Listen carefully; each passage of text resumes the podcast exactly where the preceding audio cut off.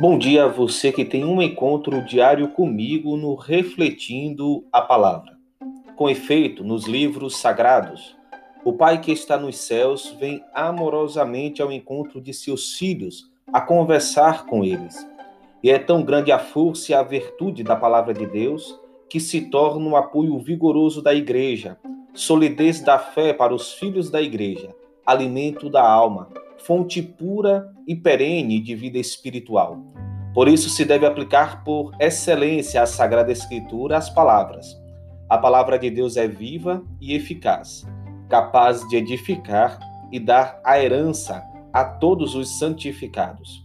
Seja bem-vindo. Eu sou o Padre Mário Araújo e no Refletindo a Palavra de hoje, 12 de agosto de 2020, quarta-feira, o Evangelho de São Mateus, capítulo 18, versículos de 15 a 20.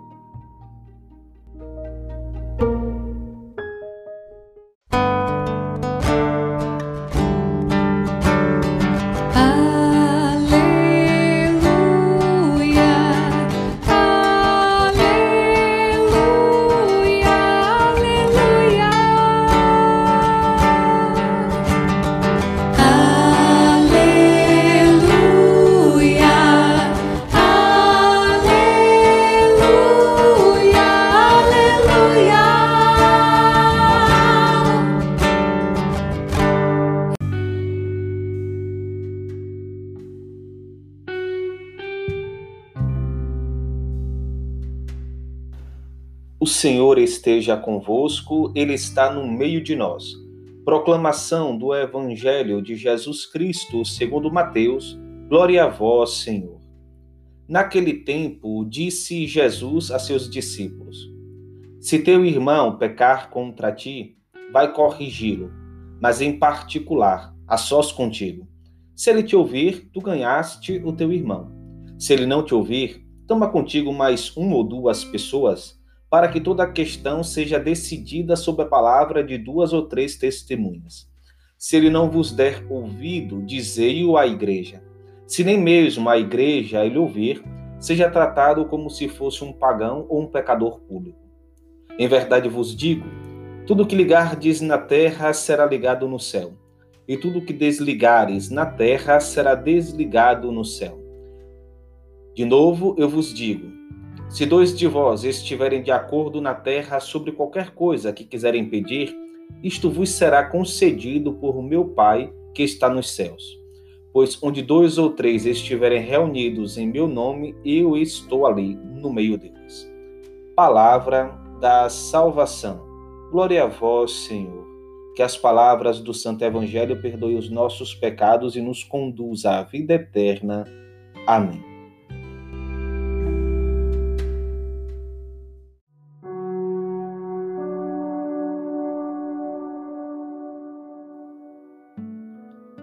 Caminho da correção implica sempre duas realidades essenciais que se devem conceber na maturidade: o papel de quem corrige e de quem é corrigido. Mansidão a quem cabe corrigir e humildade em acolher a correção. São pontos claros e que parece desnecessário serem ditos. Contudo, muito se peca justamente por faltar a fraternidade, tanto em um quanto em outro. São Paulo nos diz: Estou pessoalmente convencido, meus irmãos, de que estáis cheios de bondade, cheios de um perfeito conhecimento, capazes de vos admoestar uns aos outros. A necessidade que temos de nos educarmos nesse caminho de bondade, pois deve ser sempre visando o bem do outro que precisamos exercitar na caridade a correção fraterna, uma vez que a correção é um caminho que anseia o crescimento dos que nela são envolvidos. Ainda diz São Paulo: consolai-vos mutuamente e edificai-vos uns aos outros, como já o fazeis. Qual deve ser a base fundamental ou ponto de equilíbrio no caminho da correção?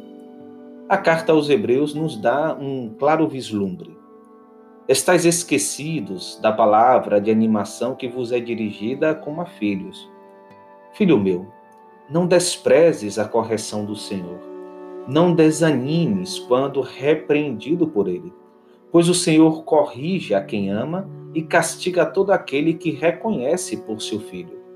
Estais sendo provados para a vossa correção. É Deus que vos trata como filhos. Ora, qual é o filho a quem seu pai não corrige? Mas se permanecesseis sem a correção que é comum a todos, seríeis bastardos e não filhos legítimos. Deus corrige porque ama. A nossa correção não pode diferenciar-se da de Deus. No amor e pelo amor devemos agir, pois devemos nos suportar uns aos outros no amor. Suportar significa dar suporte, ajudar. Isso implica colocar o irmão a trilhar sobre o caminho da verdade e do bem, que por descuido acabou se desviando. Jesus aponta para nós a pedagogia a ser adotada. Toda ela visa o bem daquele que errou. Todas as etapas da correção, a sós, com testemunhas e comunicando à igreja, são uma manifestação clara de que a justiça de Deus não se cansa de nós. Não podemos e não devemos alimentar aquele infeliz, aquele infeliz princípio de que Deus se alegra de nossa condenação. O Senhor nos quer salvos. Se fosse a condenação o que, o que agrada ao Senhor, por que nos teria entregue? nos teria entregado o seu Filho para que, padecendo a morte de cruz, garantisse-nos a vida? Não queremos levar o irmão ou a irmã ao tribunal da condenação. Queremos sim colocá-lo sobre o olhar da misericórdia do Senhor. Para tanto, aquele que se propõe corrigir precisa estar experimentado na misericórdia. Fiquemos agora com a reflexão do magistério da Igreja sobre a família. Uma vez que o desígnio de Deus sobre o matrimônio e sobre a família visa o homem e a mulher no concreto da sua existência cotidiana, em determinadas situações sociais e culturais, a Igreja, para cumprir a sua missão, deve esforçar-se por conhecer as situações em que o matrimônio e a família se encontram hoje. Este conhecimento é, portanto, uma exigência imprescindível para a obra de evangelização. É, na verdade, as famílias do nosso tempo que a igreja deve levar o imutável e sempre novo Evangelho de Jesus Cristo, na forma em que as famílias se encontram envolvidas nas presentes condições do mundo, chamadas a acolher e a viver o projeto de Deus que lhes diz respeito. Não só, mas os pedidos e os apelos do Espírito ressoam também nos acontecimentos da história e, portanto, a igreja pode ser guiada para uma intelecção mais profunda do inexaurível mistério do matrimônio e da família a partir das situações, perguntas, ansiedades e esperanças dos jovens, dos esposos e dos pais de hoje. Deve ainda juntar-se a isto uma reflexão ulterior de particular importância no tempo presente. Não raramente, ao homem e à mulher de hoje, em sincera e profunda procura de uma resposta aos graves e diários problemas da sua vida matrimonial e familiar, são oferecidas visões e propostas mesmo sedutoras, mas que comprometem em medida diversa a verdade e a dignidade da pessoa humana. É uma oferta frequentemente sustentada pela potente capilar organização dos meios de comunicação social que põe sutilmente em perigo a liberdade e a capacidade de julgar com objetividade. Muitos, já cientes deste perigo em que se encontra a pessoa humana, empenham-se pela verdade. A Igreja, com seu discernimento evangélico, une-se a esses, oferecendo-lhes o seu serviço em prol da verdade, da liberdade e da dignidade de cada homem e de cada mulher. O discernimento realizado pela Igreja torna-se oferta para orientação que salvaguarde e realize a inteira verdade e a plena dignidade do matrimônio e da família. Este discernimento atinge-se pelo sentido da fé, dom que o Espírito Santo concede a todos os fiéis e é, portanto, obra de toda a Igreja, segundo a diversidade dos vários dons e carismas, que ao mesmo tempo e segundo a responsabilidade própria de cada um, cooperam para uma mais profunda compreensão e atuação da palavra de Deus. A Igreja, portanto, não realiza o discernimento evangélico próprio só por meio dos pastores, os quais ensinam em nome e com o poder de Cristo, mas também por meio dos leigos. Cristo constituiu os testemunhas e concedeu-lhes o sentido da fé e o dom da palavra. a fim de que a força do Evangelho resplandeça na vida cotidiana, familiar e social. Os leigos, em razão da sua vocação particular, têm um dever específico de interpretar à luz de Cristo a história deste mundo, enquanto são chamados a iluminar e dirigir as realidades temporais segundo o desígnio de Deus Criador e Redentor. O sentido sobrenatural da fé não consiste, porém, somente ou necessariamente no consenso dos fiéis. A igreja, seguindo a Cristo, procura a verdade, que nem sempre coincide com a opinião da maioria. Escuta a consciência e não o poder, e nisto defende os pobres e desprezados. A igreja pode apreciar também a investigação sociológica e estatística quando se revela útil para a compreensão do contexto histórico no qual a ação pastoral deve desenrolar-se e para conhecer melhor a verdade.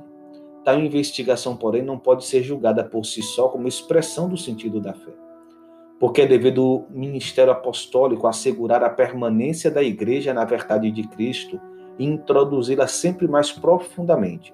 Os pastores devem promover o sentido da fé em todos os fiéis, avaliar e julgar com autoridade a genuinidade das suas expressões, educar os crentes para um discernimento evangélico sempre mais amadurecido para a elaboração de um autêntico discernimento evangélico nas várias situações e culturas em que o homem e a mulher vivem o seu matrimônio e a sua vida familiar. Os esposos e os pais cristãos podem e devem oferecer um seu próprio insubstituível contributo. A esta tarefa, habilita-os o carisma ou dom próprio, o dom do sacramento do matrimônio. Louvado seja nosso Senhor Jesus Cristo para sempre seja louvado. O Senhor esteja convosco, Ele está no meio de nós. Abençoe-vos o Deus Todo-Poderoso, Pai, Filho e Espírito Santo. Amém.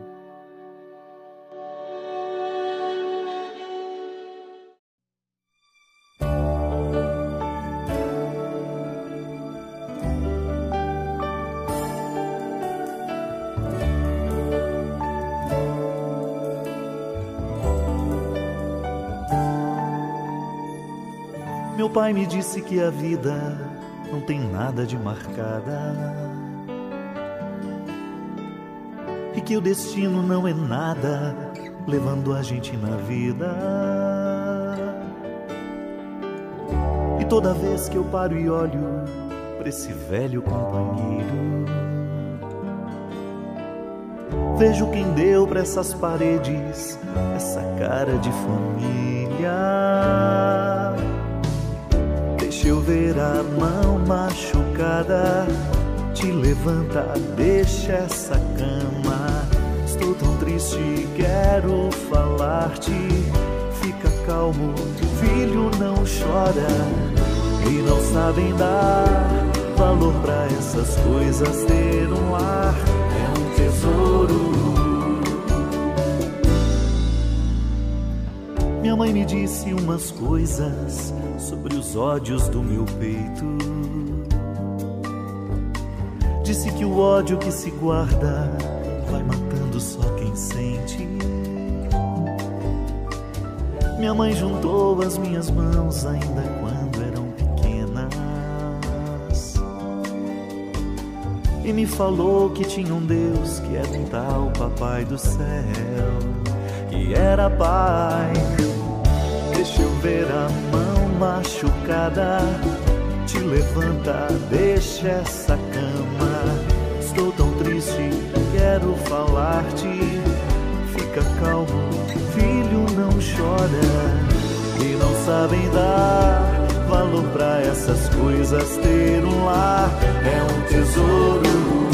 Meu Deus, como seria bom, seria bem melhor se fosse sempre assim meu Deus, como seria bom Só hoje pude ver o que isso fez pra mim. Meu Deus, como seria bom Seria bem melhor pra cada um E assim pra todos nós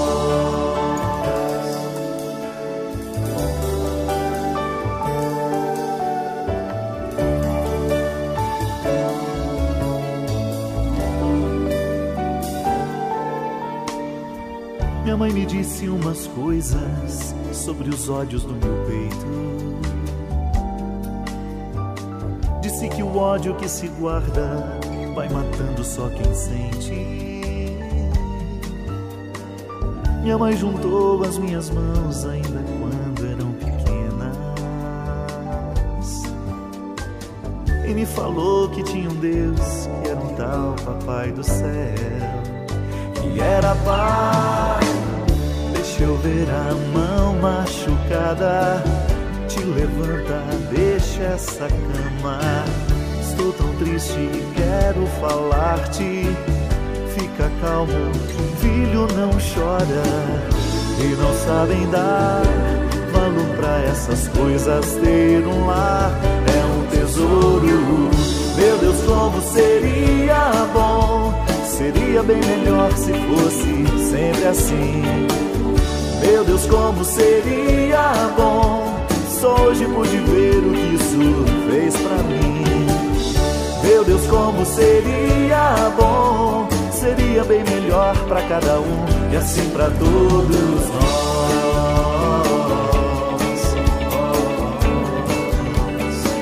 E assim pra todos